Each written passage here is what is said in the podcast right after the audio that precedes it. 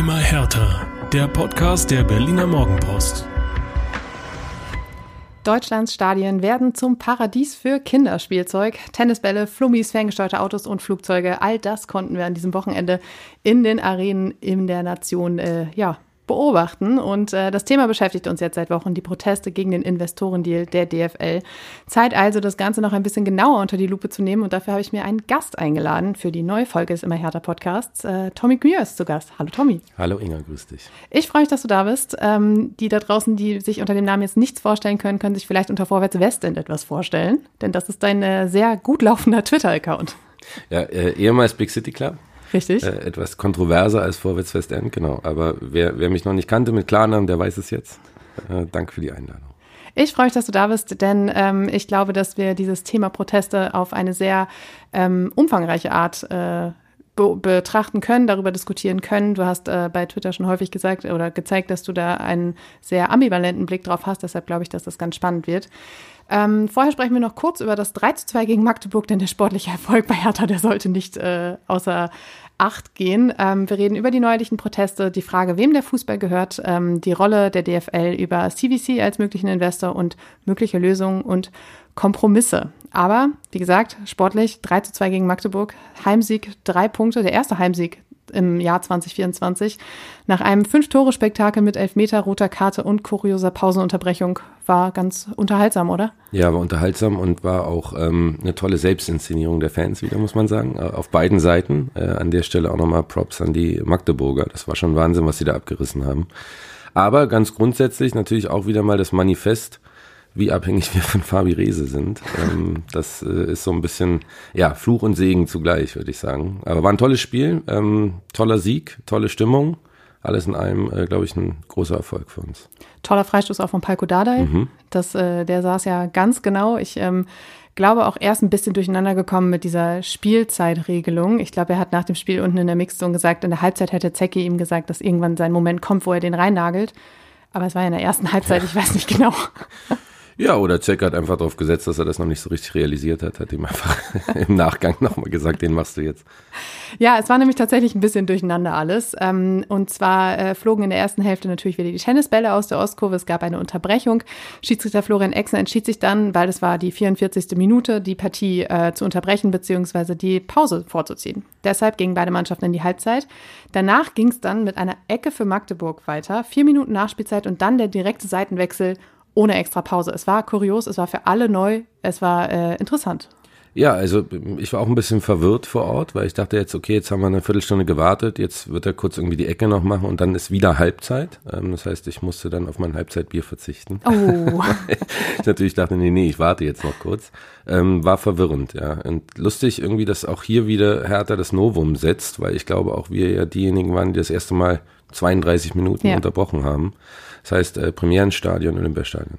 Ja, es war ähm, spannend. Äh, die Spieler haben nachher auch gesagt, der Schiedsrichter hat das mit allen gut abgesprochen. Es war jetzt nicht irgendwie, dass alle überrumpelt waren, aber man wusste ganz genau, äh, was Sache ist. Es war eine gute Möglichkeit. Der Schiedsrichter selbst hat es auch gesagt, sie haben die Möglichkeit, wenn es längere Verletzungsunterbrechungen gibt oder eben solche Szenarien. Von daher hat das gut geklappt. Es war kurios und ich meine, wir freuen uns immer, wenn es mal was Neues gibt. Ja, ja.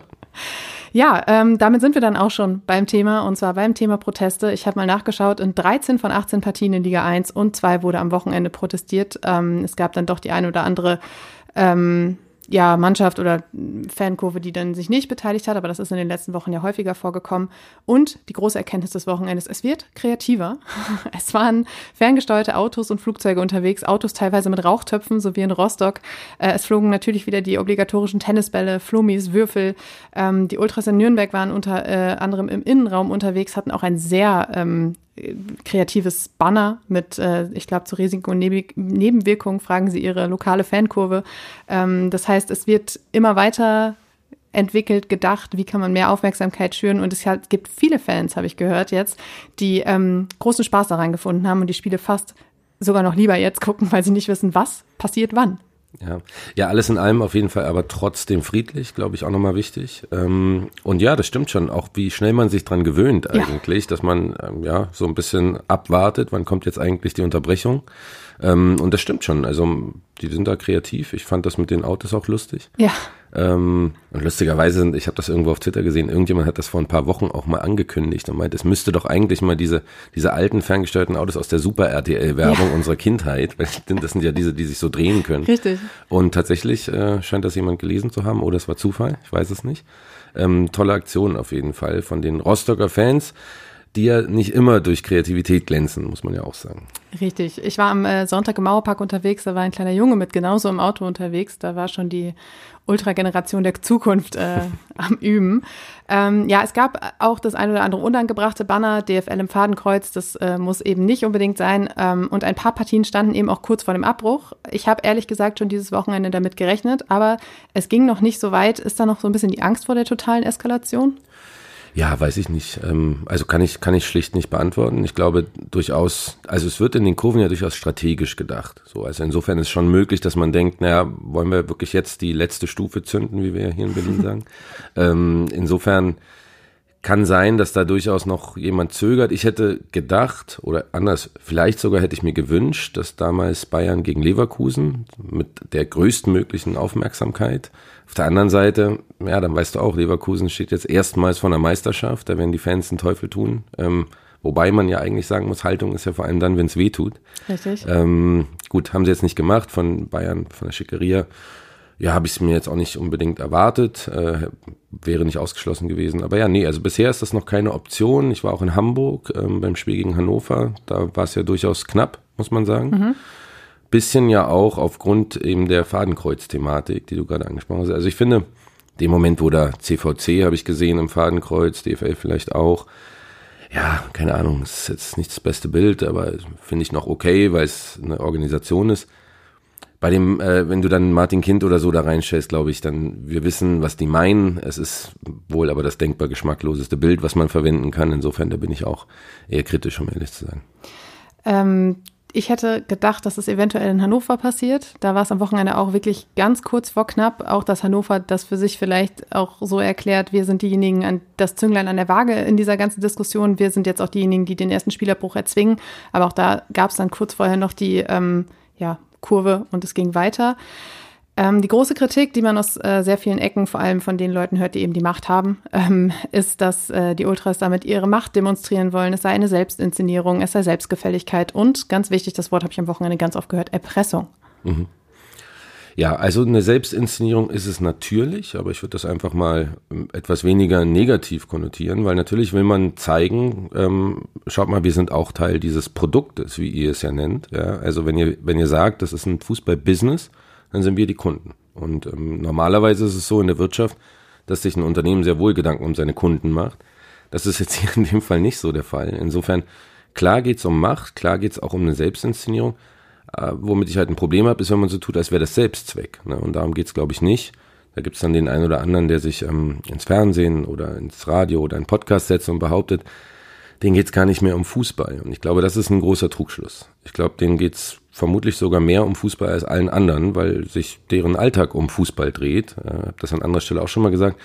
Die planen Auswärtsfahrten, die überlegen sich Choreos, die engagieren sich im Verein und und und. Also ich glaube, sind wirklich die letzten, denen man unterstellen kann, dass es ihnen nicht um Fußball geht. Ähm, aber klar, natürlich gehört auch eine Selbstinszenierung dazu, weil sonst würde man keine Banner äh, basteln und hochhalten, dann würde man einfach da stehen und das seinem Nachbarn sagen. Ja, mit großem Effekt wahrscheinlich. Genau.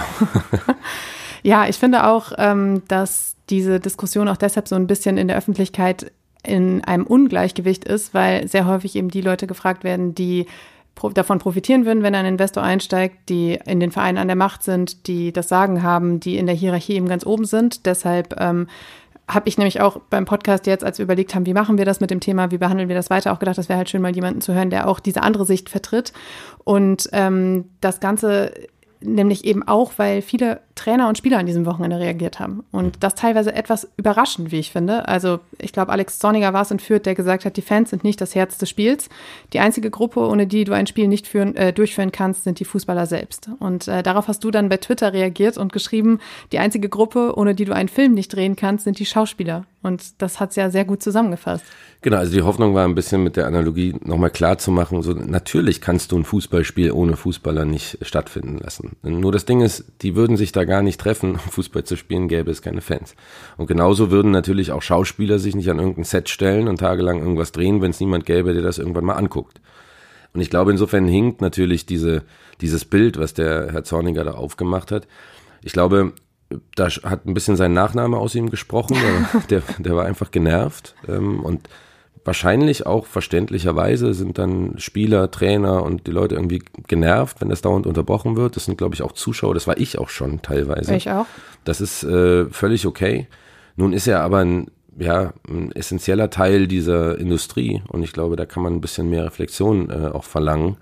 Und es ist natürlich überhaupt nicht so. Also ja, klar, Fußball, du kannst dir äh, elf Jungs irgendwo in den Hinterhof stellen, äh, aber seine hochbezahlten Fußballer kommen da nicht. Ne? Und das muss ihm, glaube ich, auch klar sein. Und sein hohes, vermutlich vergleichsweise hohes Gewalt wird auch nicht von, ähm, weiß ich nicht, den 15 Leuten, die aus dem Fenster gucken, im Hinterhof bezahlt, sondern eben von Fans, die Abos bezahlen, die ins Stadion gehen und, und, und. Insofern, du hast völlig recht, viele Menschen haben gerade da viel Meinung, nicht unbedingt die Bereitschaft, zum einen sich mal in die Lage der anderen Positionen zu versetzen ähm, und zum anderen auch sich überhaupt mal inhaltlich mit diesem ganzen Deal und den Kritikpunkten auseinanderzusetzen. Und ich glaube, da haben wir alle noch die Chance, ein bisschen tiefer in die Materie zu gehen. Ja. Es waren nämlich auch noch weitere Sätze, die genau da reinspielen. Äh, Stefan Leitl, Hannovers Trainer, hat gesagt, das Spiel gehört den Spielern, die Leute kommen deswegen ins Stadion. Christian Titz in, ähm, hat im Olympiastadion nach dem Spiel ähm, seiner Magdeburger gesagt, diese Form des Protests hat nichts mit einem Fußballspiel zu, äh, nichts bei einem Fußballspiel zu suchen ich saß in der Pressekonferenz und habe, ähm, glaube ich, meine Augenbrauen haben fast meinen Haaransatz berührt, weil das fand ich auch eine sehr interessante Aussage. Und Emre Can hat äh, nach dem 1 zu 1 äh, gegen Wolfsburg gesagt, ich finde, dass irgendwann mal gut ist. Wir leiden extrem darunter. Wir finden nicht unseren Rhythmus. Gefühlt kommen alle fünf Minuten ein Tennisball. Wir hoffen, dass es endlich ein Ende hat. Ich kann mir das gut vorstellen, dass das für Spieler schwierig ist. Das hat auch Fabi Reze erzählt, das hat auch Haris Tabakovic gesagt, man weiß eben nicht, was passiert. Es spielt auch immer dieser Gedanke an den Spielabbruch mit. Wir führen jetzt, wir haben jetzt hier die Chance, einen Sieg zu holen und den bräuchten wir auch. Es lief nicht so gut bislang. Was passiert jetzt? Wir haben es nicht in der Hand. Das kann ich alles verstehen, auch dass der Rhythmus darunter leidet. Aber nichtsdestotrotz leidet das Ganze ja noch viel mehr, wenn jetzt dieser Investoren hier vorangetrieben wird. Ja. Ja, ist auch immer ein bisschen die Frage, wen fragst du eigentlich dazu? Also das ist ein bisschen wie wenn, wenn Leute Heino interviewen und ihn zum Gendern befragen, weil sie ja schon genau wissen, was er sagen wird. So, und wenn ich Emre Can zu diesem Thema befrage, dann weiß ich, dass der sich vermutlich nicht mit dem Bigger Picture auseinandergesetzt hat. Ich will ihm nichts unterstellen, vielleicht hat er das auch, aber in der Regel hat ein Fußballer andere Themen. Ja, und ähm, insofern ja, weiß ich nicht, was man sich davon erwartet. Ähm, wenn jemand sagt, diese, diese Form des Protests hat beim Fußball nichts zu suchen, ja, ist eine legitime Meinung. Ich würde aber auch sagen, dass Investoren beim Fußball nichts zu suchen haben. Ne? Also insofern, ich glaube, da, da beißt sich die Katze in den Schwanz. Es gibt, glaube ich, viele Dinge, die zum Fußball gehören, auf die wir uns einigen können. Und dann gibt es eben ein paar, die gehören nicht dazu. Und das ist ja genau der Streitpunkt. Und solange diese Proteste irgendwie in dem Rahmen sind, ne? Ähm, und das ist auch so ein urdeutsches Ding, oder weiß gar nicht, ob es urdeutsch ist, aber auf jeden Fall, die Leute haben irgendwie Proteste gerne, aber sie sollen sie halt nicht nerven. Ne? Also ja, klebt dich gerne auf die Straße, aber nicht, wenn ich da lang fahre. Und bitte wirf einen Tennisball, aber nicht, wenn ich im Stadion sitze. So. Und das ist natürlich nicht der Sinn von Protesten und ich glaube, das muss man auch jetzt auch nicht mehr erklären. Also das sollte, glaube ich, jedem irgendwie bewusst sein. Die DFL hat ja auch in einem Interview mit der Süddeutschen darauf verwiesen, dass diese Proteste friedlich und verhältnismäßig sein sollten oder man könnte friedlich und verhältnismäßig auf seinen Unmut hinweisen. Aber ich finde, ein verhältnismäßiger Protest ist eben auch wieder nicht Protest. Ja, man muss ja ehrlich sagen, es gibt ja einen Zusammenhang zwischen der Vehemenz der Proteste und der öffentlichen Debatte. Also ich meine, inzwischen ist das Thema in der Tagesschau. Ähm, wir reden drüber, das ist das Wichtigste. ähm, aber dieses Thema wäre ja nie so groß geworden, hätten nicht Menschen wirklich nachhaltig den, das Produkt gestört. Ja, das nämlich den reibungslosen Spielablauf.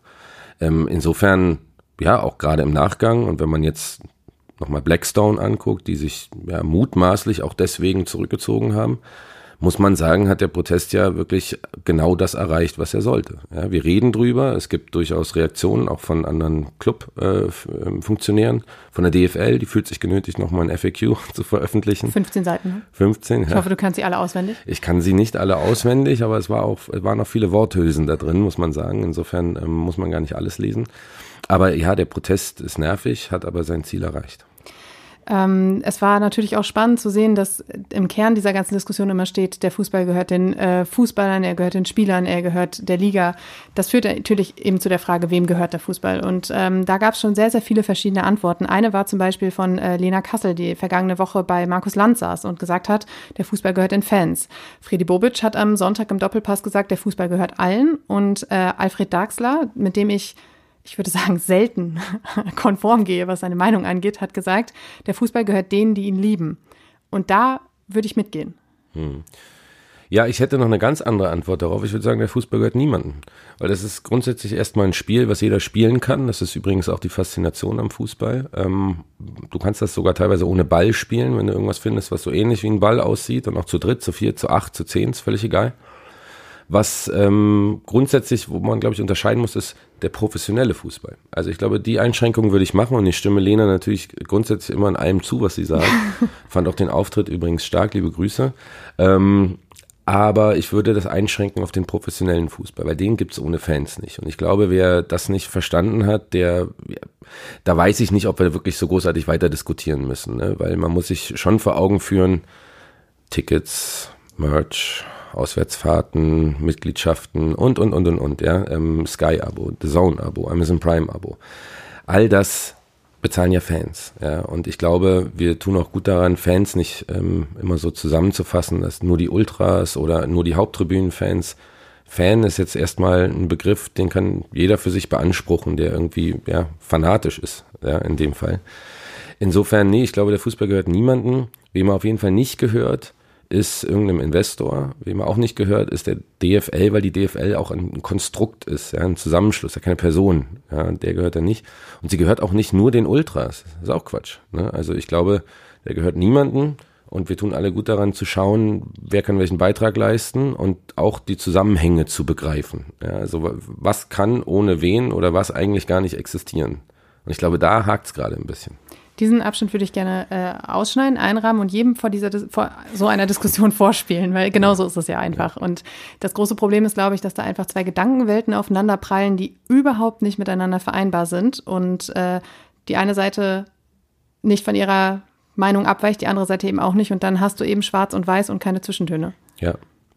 Also ich glaube, vielleicht es liegt natürlich auch an, äh, in der Natur der Sache. Ja, also jetzt geht es da um, um einen Investor und ich glaube, die, vielleicht muss man, ich weiß nicht, ob das der Moment ist, aber auch mal ein bisschen genauer auf diesen Deal in An- und Abführung schauen. Ja, da geht es ja im Grunde darum, dass wir acht Prozent von TV-Erlösen, also da wird eine eigene Firma nochmal gegründet, eine Unterfirma, eine Tochterfirma der DFL, die vermarktet in Zukunft international und acht Prozent von diesen Erlösen gehen sozusagen an mutmaßlich CVC. Ja, keine Ahnung, ob die es jetzt werden. Aktuell sind sie der einzige Bieter. Also insofern glaube ich, dass sie es wohl werden, ähm, wenn dieser Deal zustande kommt. So. Und jetzt geht es ja darum, dass der Fan per se erstmal Angst hat, was bedeutet denn das? So, ja, jetzt kommt da so ein Private Equity Unternehmen, ja, die sind grundsätzlich mal nur an Profit interessiert. Also die existieren nur, um Profit zu machen und das ist auch okay aus deren Sicht, ja, überhaupt gar kein Vorwurf. Wie lässt sich das vereinbar mit dem, was, warum wir Fußball lieben? Ja, welche roten Linien, wie es immer heißt, ähm, müssen wir eigentlich schützen und welche roten Linien, ja, werden vielleicht auch mal über die 20 Jahre, je nachdem wer jetzt gerade bei der DFL das Sagen hat, aufgeweicht. Ja, und dann gibt es so ein bisschen jetzt gerade die mehr, dass die Anstoßzeiten beispielsweise eine rote Linie werden. Also grundsätzlich, warum redet man über Anstoßzeiten? Weil du der, der deutsche Markt ist ja gesättigt. Also du hast das Produkt vermarktet, da wirst du nicht mehr viel dazu bekommen. Also willst du im Ausland zusätzliche Erlöse erzielen. So, und jetzt ist die Frage, womit? Warum sollte sich plötzlich China, USA, wer auch immer, derart mehr für die Bundesliga interessieren, dass sie bereit sind, mehr TV-Gelder zu bezahlen? Ne, das ist ja die Grundsatzfrage. So. Genau. Dann könntest du sagen, und das ist ja aktuell der Plan der DFL, naja, wir schicken den FC Augsburg nach Miami, da machen die da fünf Freundschaftsspiele.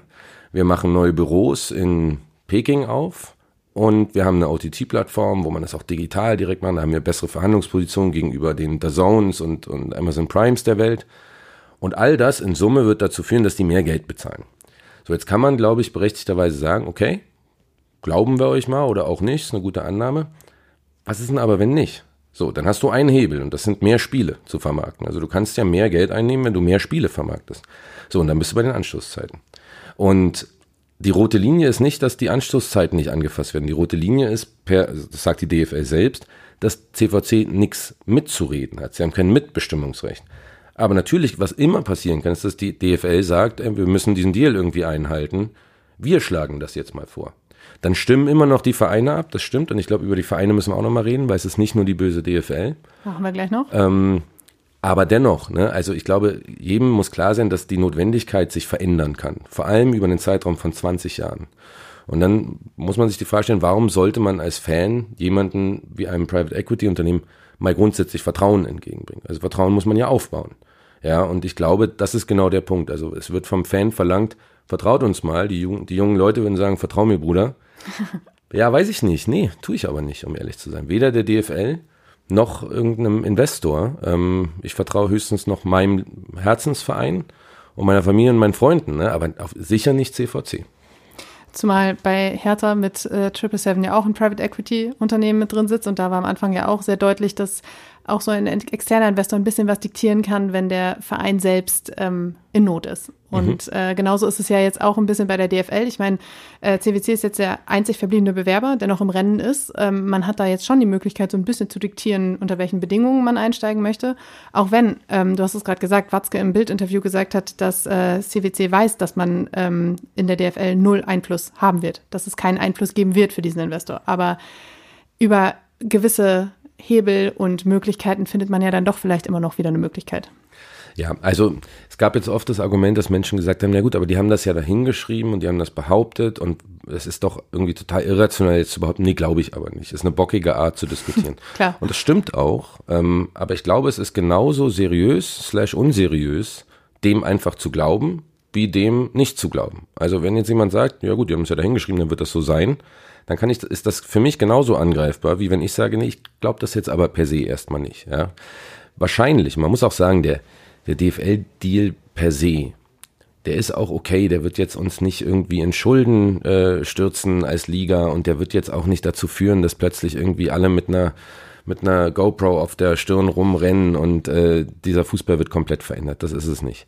Aber du holst hier natürlich jemanden rein über einen Zeitraum, und wir wissen, was allein in den letzten zehn Jahren passiert ist, fünf Jahren, drei Jahren, wo du nicht absehen kannst, was das bedeutet. Und dann hat so ein Unternehmen mal seinen Fuß drin ähm, und dann weißt du nicht wirklich, was passiert. Und ich glaube, das ist die große Angst. Die ist vielleicht irrational, das wissen wir alle erst danach. Aber man sagt ja immer, Vorsicht ist besser als Nachsicht. Und ich glaube, daher kommt auch ein bisschen die Ablehnung. Wäre den Anfängen, wenn die Tür einmal auf ist, dann weiß man nicht, was noch alles, mhm. wer noch alles da durchgehen darf. Ähm, problematisch ist ja auch, dass da dann auch Geld aus dem saudi-arabischen Staatsfonds eine Rolle spielt. Auch nicht so ähm, schön, wie man, äh, um das mal ganz dezent zu sagen. Ähm, und äh, du hast gerade irgendwas gesagt, wo ich auch noch drauf hinaus wollte. Das habe ich jetzt gerade wieder vergessen. Aber wir können erstmal über die Rolle der Vereine sprechen, denn das ist ja eben ganz wichtig. Das ist auch, glaube ich, am Sonntag im Doppelpass so ein bisschen rausgekommen, dass man nicht immer nur sagen kann, die DFL, weil die Vereine ja auch eine zentrale Rolle in dieser ganzen Diskussion haben. Sie, sie bilden die DFL. Ähm, sie sind diejenigen, die auch diesen Deal in, die, in ihre Vereine, in die Fanbasis tragen sollten, mussten, könnten, wie auch immer. Und da wurde ja auch viel versäumt. Mhm. Genau, also grundsätzlich mal auch die DFL, auch das ist, glaube ich, gar nicht so vielen klar oder viele vermischen das. Und die DFL ist ja grundsätzlich erstmal der Zusammenschluss für den Ligabetrieb der 36 Vereine und aber auch die Vermarktungsgesellschaft dieser Vereine. Insofern ist es die Aufgabe der DFL, solche Deals zu machen. Ja, also das kann man denen erstmal per se nicht vorwerfen.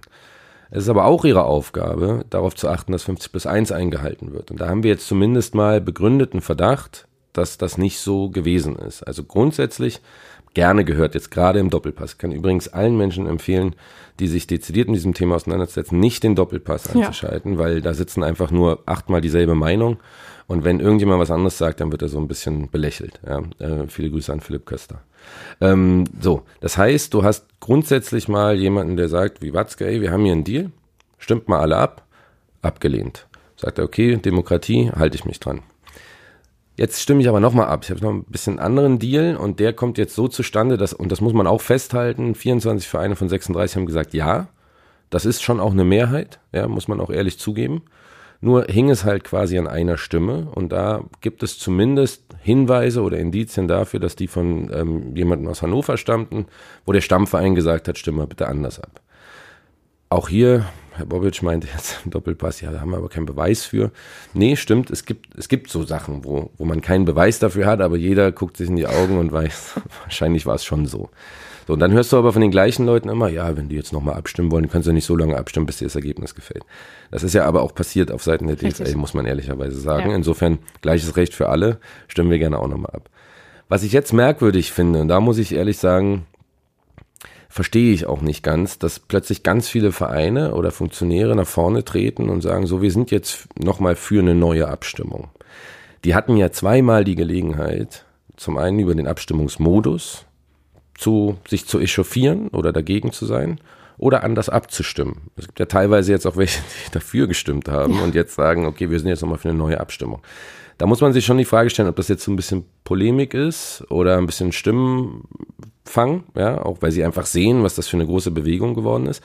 Weil es hat niemand gegen die geheime Abstimmung gesprochen, es hat niemand gegen diese Abstimmung per se irgendwas gesagt, alle haben mitgemacht und sie wurde auch einmal verabschiedet.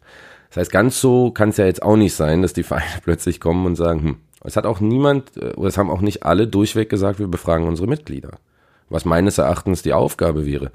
Natürlich kannst du nicht für alles, du bist gewählt, du hast eine repräsentative Funktion, du kannst nicht für alles immer alle Mitglieder befragen. Aber das ist jetzt schon ein Thema, finde ich, wenn wir uns über die nächsten 20 Jahre unterhalten, wo man durchaus mal nachfragen kann. Das haben sie versäumt. Also insofern, die Wut kanalisiert sich jetzt ein bisschen auf die DFL, weil du auch nicht unendlich viel Text auf so einem Banner hast, muss man auch ehrlicherweise mhm. sagen. Es ist teilweise ein bisschen unterkomplex natürlich dargestellt. Die Wut muss sich schon aber auch auf die eigenen Vereine teilweise konzentrieren, finde ich. Das passiert mir jetzt aktuell noch ein bisschen wenig, zumindest in der, in, im ersten Blick auf die Kurven. Ich finde auch äh, spannend, wie sich die einzelnen Vereine so ein bisschen verhalten. Köln zum Beispiel prescht jetzt sehr vor. Die wollen ähm, in dieser Woche einen Antrag bei der DFL einreichen, ähm, der das Ganze nochmal neu aufrollt, der halt sagt, wir wollen das, ähm, euch das Abschlussmandat entziehen. Die Vereine selbst und die Clubs selbst sollen diesen Deal ähm, oder über diesen Deal und den Abschluss des Deals bestimmen. Damit wollen sie mehr Transparenz schaffen. Köln ist einer der Vereine, der äh, gegen den Investoreneinstieg äh, gestimmt hat. Dann kam aber zum Beispiel, ich glaube, er war sogar einer der ersten, der Präsident aus Stuttgart vom VfB, die offensichtlich für den Deal gestimmt haben, der aber auch nochmal gesagt hat, so geht's nicht, wir brauchen eine neue Abstimmung. Manchmal habe ich so ein bisschen das Gefühl, dass vor allem bei denen, die eigentlich für den Deal sind, damit so ein bisschen die Legitimation geholt werden soll. Wenn wir jetzt nochmal abstimmen, dann kann uns keiner mehr vorwerfen, dass es nicht transparent, dass es nicht in Ordnung war. Aber wir würden trotzdem nochmal so abstimmen. Möglich, ja. Ich glaube, grundsätzlich ist es auch okay für Vereine zu sagen, wir hätten gerne die Kohle. Ja, also wir bekommen da substanziell Geld, übrigens auch nicht alle gleich viel. Auch hier sind wir ja wieder beim selben Thema wie bei TV-Geldern, ganz klassisch. Ähm, also natürlich sind die meisten Vereine, die dagegen gestimmt haben, Zweitligavereine, weil das für die im Grunde eigentlich völlig Latte ist, ob die da jetzt diesen Investorendeal bekommen oder nicht. Ähm, es wird natürlich wieder die Großen treffen, die die meiste Kohle bekommen. Ähm, und klar, die wollen sich nochmal Legitimationen holen. Das ist auch okay. Ich meine, die haben am Ende die Möglichkeit, mehr Leute einzustellen, ähm, besseres bessere TV-Format oder Vereins-TV-Format zu produzieren und und und. Aber zu welchem Preis ist immer die Frage. Wen das äh, noch interessiert, der ähm, ich muss mal in meinen Zettel suchen. da. Ähm, mit Nein haben offensichtlich oder offenbar nach eigenen Ausgaben und Auskünften äh, Köln, Freiburg, Braunschweig, St. Pauli, Nürnberg, Düsseldorf, Magdeburg, Kaiserslautern, Union und Hertha gestimmt. Es gab noch zwei Enthaltungen aus Osnabrück und Augsburg, wie es aussieht, und dann eben die von dir vorhin angesprochenen 24 Ja-Stimmen. Ähm, ja, ich fand, ähm, wir haben jetzt äh, bei den Vereinen schon drüber gesprochen. Es gab dann natürlich viele Anfragen, wie verhaltet ihr euch, wenn es eine Neuwahl geben sollte oder äh, wollt ihr eine Neuwahl? Und ähm, ich habe auch bei Hertha nachgefragt und da äh, war es so, dass man für Transparenz ist, dass man einem einer Neuabstimmung offen gegenüberstehen würde. Es war dezent wischiwaschi, es war keine klare Positionierung. Hättest du dir das ein bisschen stärker gewünscht?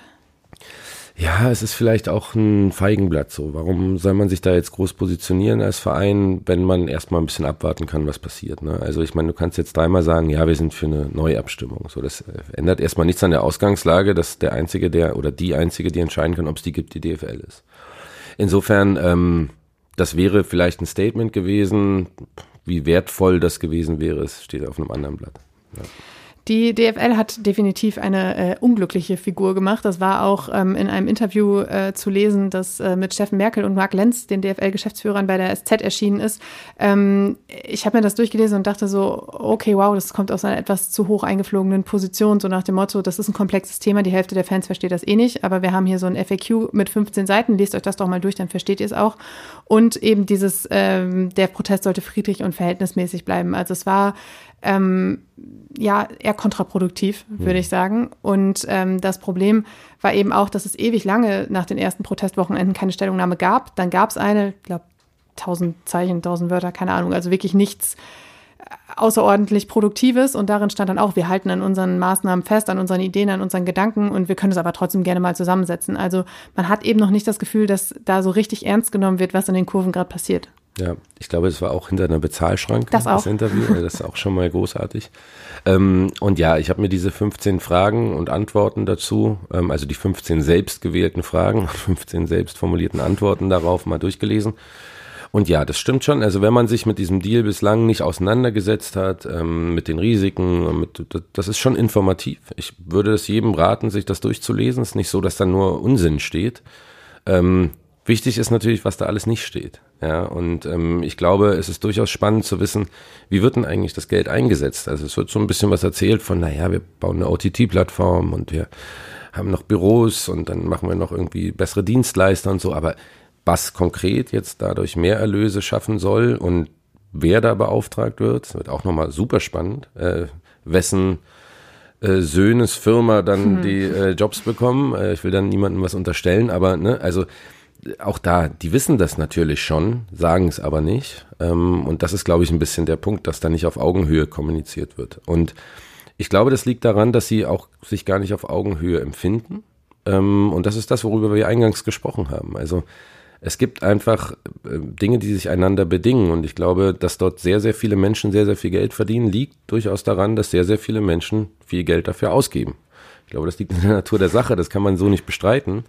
Und es scheint bei dem einen oder anderen noch nicht angekommen zu sein und der Fan ist immer so ein bisschen so ein lästiges Übel.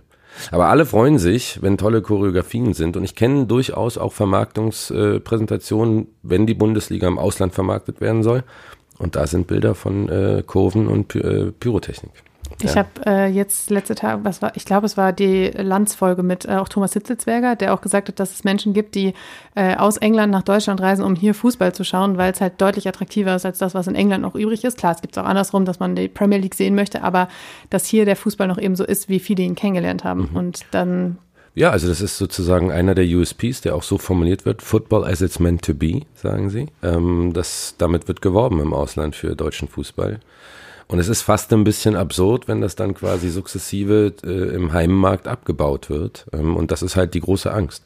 Und ich sag mal so, wenn diese Angst so unbegründet ist, dann hat die DFL, muss sich dann mindestens vorwerfen lassen, dass sie die Angst nicht abbauen konnte. Ja, also, denn ich glaube, auch die Kurven, auch die Ultras, auch die Ultra-Ultras sind sich der Tatsache bewusst, dass das inzwischen ein Geschäft ist und dass es ohne Kommerzialisierung nicht mehr geht. Und von denen hat auch niemand gefordert, dass wir keine Brustsponsoren mehr haben oder Banden vermarkten oder irgendwelche Partnerschaften machen, sondern es geht da, glaube ich, wirklich um Transparenz, es geht um den Prozess und es geht um die Implikation. Was bedeutet das denn jetzt für die nächsten 20 Jahre?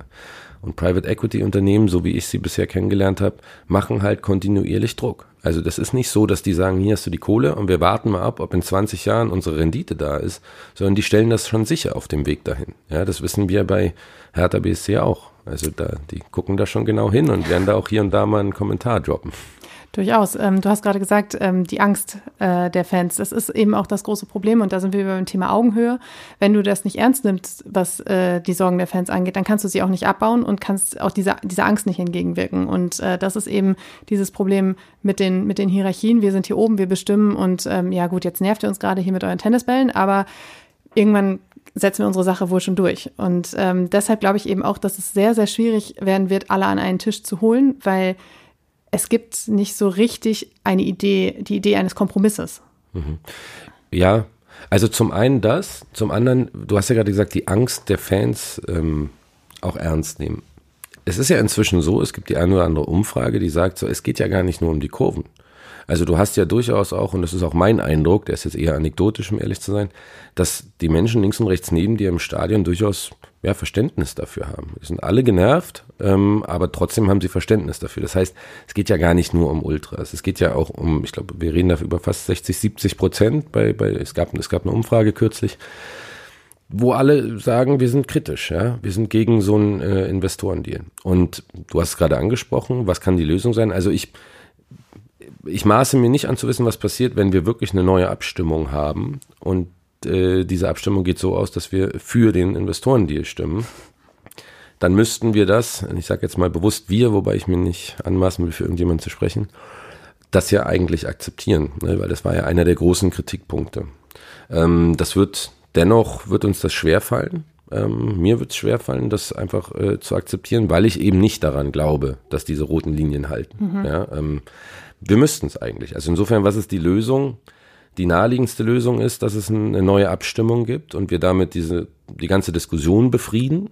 Ähm, ob das dann wirklich Frieden ist, weiß ich nicht. Also. Ich könnte mir vorstellen, dass dann erst noch wieder neue Konfliktherde entstehen, und zwar zwischen Fans und ihrem eigenen Verein, wenn der Verein dann für Ja stimmt und eben auch nicht die Sorgen der eigenen Fans ernst nimmt. Ja. Es gibt ja eh, also es ist ja so eine diffuse Gemengelage an Themen. Es ist ja gar nicht so, wenn, wenn du jetzt beispielsweise sagst, ich bin gegen diesen Deal, weil, mhm. dann wirst du relativ schnell jemanden finden, der dir das entkräften kann. Es ist, es ist gar nicht der eine einzige Punkt, sondern es sind ja, es ist ja die Summe von vielen Dingen, wo die Menschen sagen, irgendwie will ich das nicht, ich habe da keine Lust drauf. Und ich verstehe auch, wenn jemand sagt, Leute, aber das bringt uns ganz viel, ähm, was es übrigens nicht bringt. Und das ist das größte Märchen, was einmal sagen, dass wir damit die Lücke zum internationalen Fußball schließen. Also das behauptet ja nicht mal die DFL, weil es ist ja völlig absurd. In, in der Premier League lachen die sich kaputt über eine Milliarde. Also darum geht's überhaupt nicht. Ähm, Habe ich aber auch schon gehört als mhm. Argument. Ja? Also wenn wir da alle mal ein Champions League Halbfinale mitspielen wollen, dann müssen wir das machen. Nee, hat damit nichts zu tun. Ähm, insofern, ich glaube, es ist wirklich so eine diffuse, äh, irrationale Angst, die vielleicht gar nicht so irrational ist, weil es gibt schon Indizien dafür, dass da einiges schieflaufen könnte. Und du wirst deswegen, weil es eben so diffus ist, nicht an den Punkt kommen, wo du sagst, ah ja, okay, jetzt habe ich verstanden, stimmt, hast recht. Ne? Also ein bisschen wie über Religionen diskutieren, da oh, sagt ja. ja keiner, ah ja, hast recht, jetzt bin ich Christ. Oder andersrum, ne? Also das passiert ja, ja selten. Insofern, ich habe ein bisschen Sorge, dass wir da ein Thema aufgemacht haben, was sich so schnell nicht befrieden lässt. Das äh, befürchte ich nämlich auch. Und ähm, jetzt es kommen immer so viele Gedanken und ich kann sie nicht alle festhalten. Das ist, äh, es ist schwierig heute. Das ist schwierig heute. Ähm, naja, wir können uns ja nochmal auf die, auf die Suche nach einem Kompromiss oder einer Lösung machen. Äh, wir werden sie nicht finden, das vorab. Sonst würden wir uns wahrscheinlich auch viel Geld bezahlt werden, wenn wir das jetzt tatsächlich finden sollten. Aber selbst DFB-Präsident Bernd Neuendorf hat gesagt, dass es halt so nicht weitergehen kann und dass diese Abstimmung dann vielleicht doch nochmal kritisch hinterfragt werden soll. Da habe ich meinen Gedanken wieder. Und zwar ist das ganz große Problem dabei ja eben auch, dass diese Abstimmung auf vermeintlichen ähm, ja, auf einer vermeintlichen Konterkarierung von 50 plus 1 ähm, aufbaut. Und das ist ja auch eine große Angst, die dann in den Fankurven herrscht und ähm, die ja auch total berechtigt ist, weil diese Regelung, die es in Deutschland gibt, die bewahrt ja einfach vor sehr, sehr viel Einfluss von außen. Und ähm, du hast die roten Linien gerade angesprochen. Wenn schon die Abstimmung auf dem Weg zu diesem Deal nicht unter diesen Regeln entstanden ist, dann ähm, kann man sich sehr gut vorstellen, was halt noch passieren kann. Ja, die DFL per se unterliegt ja auch gar nicht 50 plus 1. Das hat sie sich ja jetzt so selbst auferlegt, also im Geiste von 50 plus 1 zu handeln. In den einzelnen Vereinen hast du ja immer noch das Korrektiv der Mitglieder. Die gucken da schon ganz genau drauf. Da du noch die Presse und und und. Bei der DFL funktioniert ja auch vieles ein bisschen im Hinterzimmer-Talk, muss man, muss man ehrlicherweise sagen. Das heißt, inwiefern dort 50 plus 1, was ja nicht mal gilt für die, ähm, eingehalten wird, ja gut, das kann jetzt keiner von uns sagen. Ähm, wir geben ihnen mal den Benefit of the Doubt und sagen, okay, das wird schon, werdet ihr schon richtig machen. Ähm, aber ja, es gibt ja, ich mache immer so, ich rede immer so lange, es tut mir leid. Alles super, ähm, alles super. Es gibt ja äh, den Vorschlag jetzt immer wieder, dass man sagt, wir müssen uns mal an einen Tisch setzen und reden. Ich glaube, da hast du auch ein kleines Problem, weil die natürlich die organisierten Fans zwar organisiert sind, aber halt innerhalb ihres Vereins. Ich weiß nicht, ob es diese eine große Gruppierung gibt, die jetzt für alle Kurven spricht. Ähm, also mit wem setzt man sich denn da an einen Tisch? Ja, wie kann denn so ein Dialog aussehen? Ich glaube, wir sind uns alle einig, es muss den irgendwie geben, weil ich bin auch der Meinung, wir können jetzt nicht ewig so weitermachen. Wir sollten noch ein bisschen länger so weitermachen, wie die Leute es ertragen. Ich glaube, das ist genau der Moment, wo man noch ein bisschen weitermachen muss. Aber natürlich auch nicht ewig. So, das heißt, wie kann man sich an einen Tisch setzen? Was ist das für ein Tisch? Wie groß ist dieser Tisch? Wer sitzt da eigentlich dran?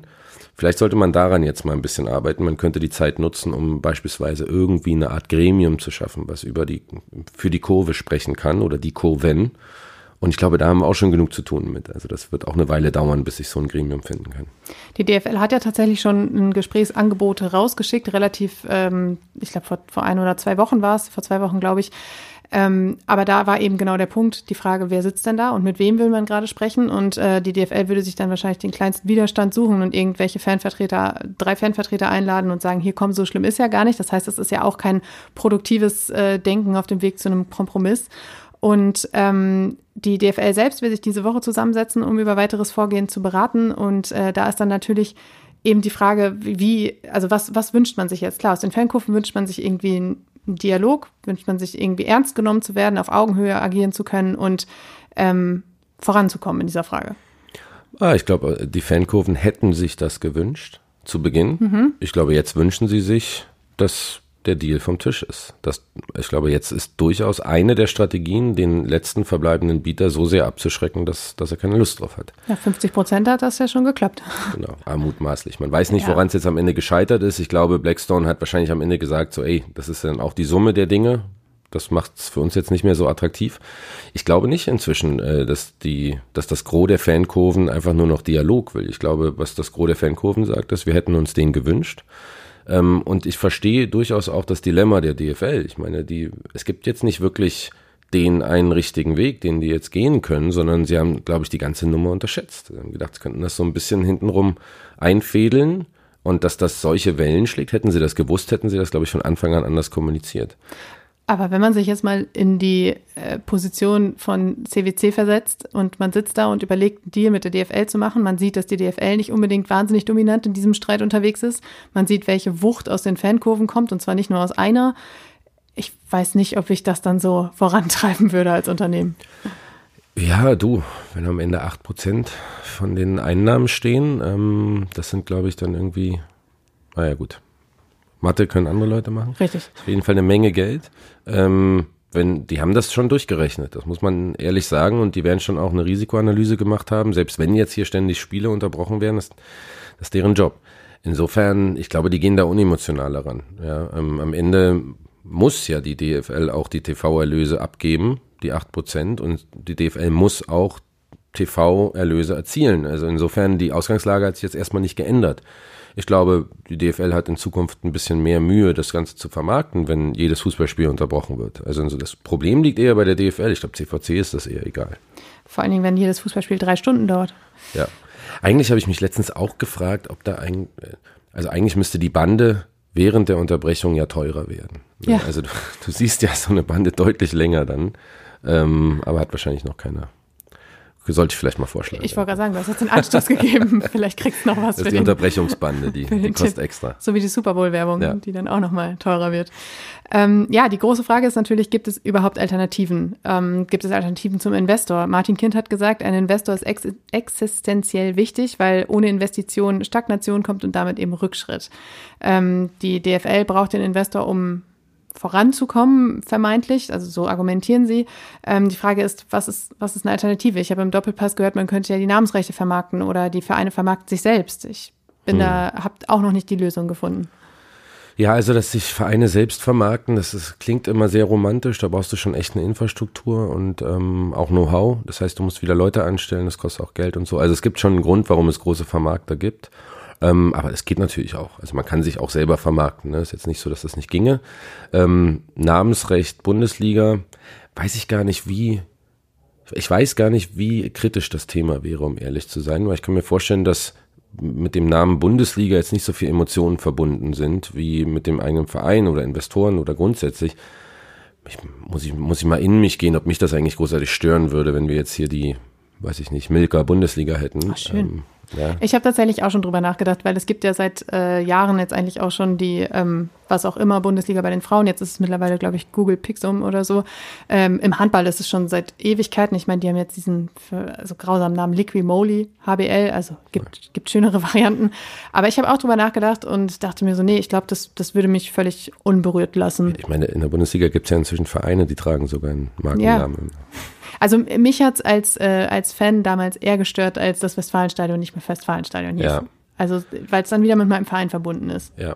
Ja, und es gibt ja auch ähm, beispielsweise Beispiel Hamburg, ähm, wo quasi dafür bezahlt wurde, dass das Stadion wieder so heißen kann, wie es früher hieß. Ne? Also es geht, geht auch andersrum.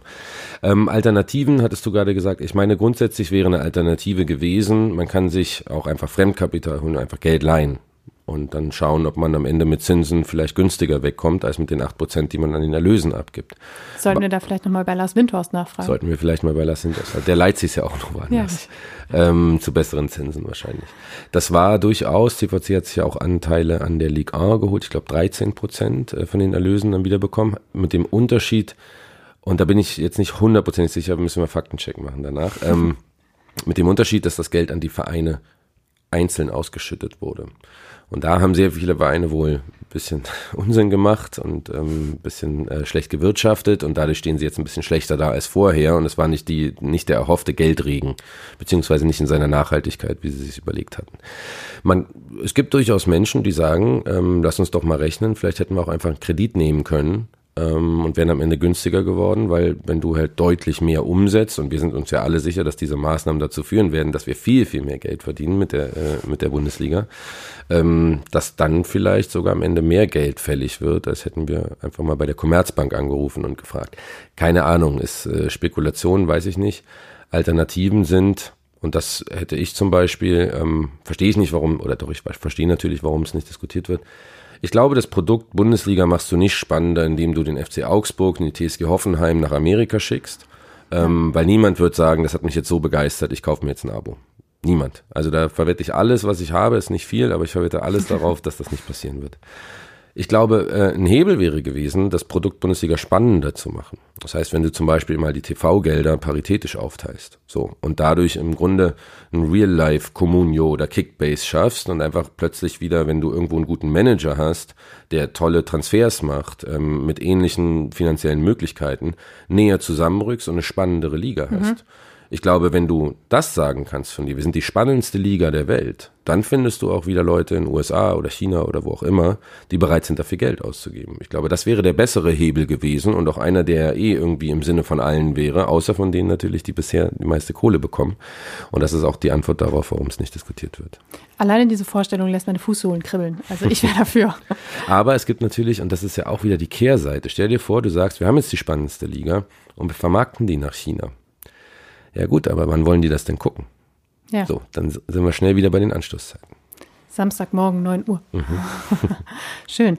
Ja, ähm, zum Abschluss darfst du mir noch verraten, wie denn deine ideale Lösung dieser die ganzen Verfahrenssituationen für die nächsten Wochen aussieht. Ah, ja, also meine ideale Vorstellung wäre eigentlich, dass CVC sich jetzt einfach zurückzieht und das Thema erstmal irgendwie verschwindet. Ähm, nur damit es dann wahrscheinlich in zwei Jahren wieder aufkommt. Aber ich sehe jetzt keine echte konstruktive Lösung aktuell. Insofern äh, wäre das vermutlich äh, für, den, für den reibungslosen Spielablauf das Beste. Ähm, allein glaube ich nicht so richtig dran. Ähm, ich weiß es nicht. Ich weiß es nicht, weil ich wirklich auch nicht weiß, wie die Kurven reagieren, ähm, wenn dieser Deal nochmal abgestimmt werden sollte und danach sieht es ja noch nicht mal aus und er dann doch durchgeht, weil dann hätte man ja zumindest dieses ähm, dieses Argument, dass dieser Deal oder die Abstimmung äh, unter Missachtung von 50 plus 1 zustande gekommen wäre, hätte man ja nicht mehr. Ähm, dann müssten sich einige neue Argumente überlegen. Das stimmt. Ähm, ich finde, das äh, wirklich Schwierige daran ist das, was du auch gerade gesagt hast, dass es einfach keinen konstruktiven Ansatz gibt. Das macht das Ganze sehr schwer zu mhm. ertragen, finde ich. Das ist ein bisschen eine Sackgasse, um Genau. Sein, ja. ja. Ähm, für alle, die sich noch intensiver mit diesem Thema auseinandersetzen möchten, möchte ich äh, einen kurzen TV-Tipp für heute Abend loswerden. Um 21 Uhr im ersten Hart aber fair. Unter anderem mit Martin Kind, äh, Thomas Kessen, äh, äh Fanbündnis Unsere Kurve. Ariane Hinks ist zum Beispiel dabei vom FC Victoria, die ja in der Frauen jetzt mittlerweile noch dritten Liga, Regionalliga, ähm, ein totales Investorenkonstrukt leben ähm, und damit erfolgreich sind. Markus Babbel ist noch da, noch viele mehr, äh, die auch durchaus spannende Dinge dazu beizutragen haben. Und das Ganze steht unter der Frage, Aufstand der Fans, machen Investoren den Fußball kaputt? Ich finde, es ist eine sehr wilde Zusammensetzung. Mhm. Das, äh, ich weiß nicht, ob das fair wird, hart wird es auf jeden Fall. Schön zusammengefasst. Äh, wir blicken jetzt noch einmal ganz kurz äh, nach vorne und zwar noch einmal auf Hertha BSC. Und zwar geht es am Samstag um 13 Uhr bei Eintracht Braunschweig beim Tabellen 15. weiter. Ähm, das Hinspiel war ein recht deutlicher Sieg. Ich glaube, es war der Dreier von Tabakovic, oder? Oh Gott, mm. jetzt weiß ich es gerade nicht mehr, aber es war, glaube ich, seine Phase. Ähm, möglich, möglich. äh, fest steht jedenfalls, im Moment äh, steht man auf Platz 8 mit sechs Punkten Rückstand auf Platz 3. Der Abstand nach unten ist wieder ein bisschen gewachsen. Ähm, deshalb, dass du uns jetzt noch verraten, wie dein Tipp ist. Ah, also um ehrlich zu sein, mir macht das schon wieder ein bisschen Angst, dass wir nur sechs Punkte von Platz 3 entfernt sind, weil das heißt, ich hatte eigentlich mit dem Thema Aufstieg abgeschlossen und jetzt hoffe ich wieder. Ähm, das heißt, ich muss mir jetzt überlegen, will ich eigentlich, dass wir dass diese Hoffnung nicht bis kurz vor Schluss bleibt, um dann enttäuscht zu werden, sondern lass uns mal einnorden auf Mittelfeld. Nee, aber ich glaube, wir gewinnen gegen Eintracht Braunschweig, äh, solange Fabi Riese gesund bleibt. Ähm, ich glaube, wir haben da jetzt ein gutes Momentum. Und ich gehe sogar so weit, dass ich glaube, dass wir noch um den Aufstieg mitspielen. Oh, mhm. spannend. Ja, ich finde, man sitzt da jede Woche vor der Tabelle und denkt sich so, ja gut, das war's jetzt, dann mhm. passiert wieder irgendwas. Und ich meine, die große Jahreszeit des HSV beginnt jetzt erst noch, ähm, wo sie eigentlich alles verspielen, was sie sich aufgebaut haben. Deshalb ist das sehr unsicher. Ich finde auch so Mannschaften wie Fürth da oben nicht unbedingt die Dominanz, die da jetzt lange bleiben könnte. Es ist ähm, ja jedes Wochenende wieder. Ich muss dann immer daran äh, denken, an den Wolle Petri-Schlager. Du spielst mit meinen Gefühlen. Es ist so ein bisschen, so, so stelle ich mir das als Hertha-Fan ja, vor. 2-0 für uns. 2-0, ah ja, wunderbar. So machen wir das. Gut, äh, ja, Tommy, ich danke dir. Das hat großen Spaß gemacht. Danke für die Einladung. Ich hoffe, ihr da draußen konntet viel mitnehmen, euch noch ein bisschen intensiver mit dem Thema auseinandersetzen. Ähm, ich denke, es wird uns noch begleiten. Schauen wir mal, ob und wann es den ersten Abbruch geben wird. Ähm, die nächste Folge hört ihr nächste Woche Montag am 26. Februar. Bis dahin, vielen Dank fürs Zuhören. Ciao, ciao.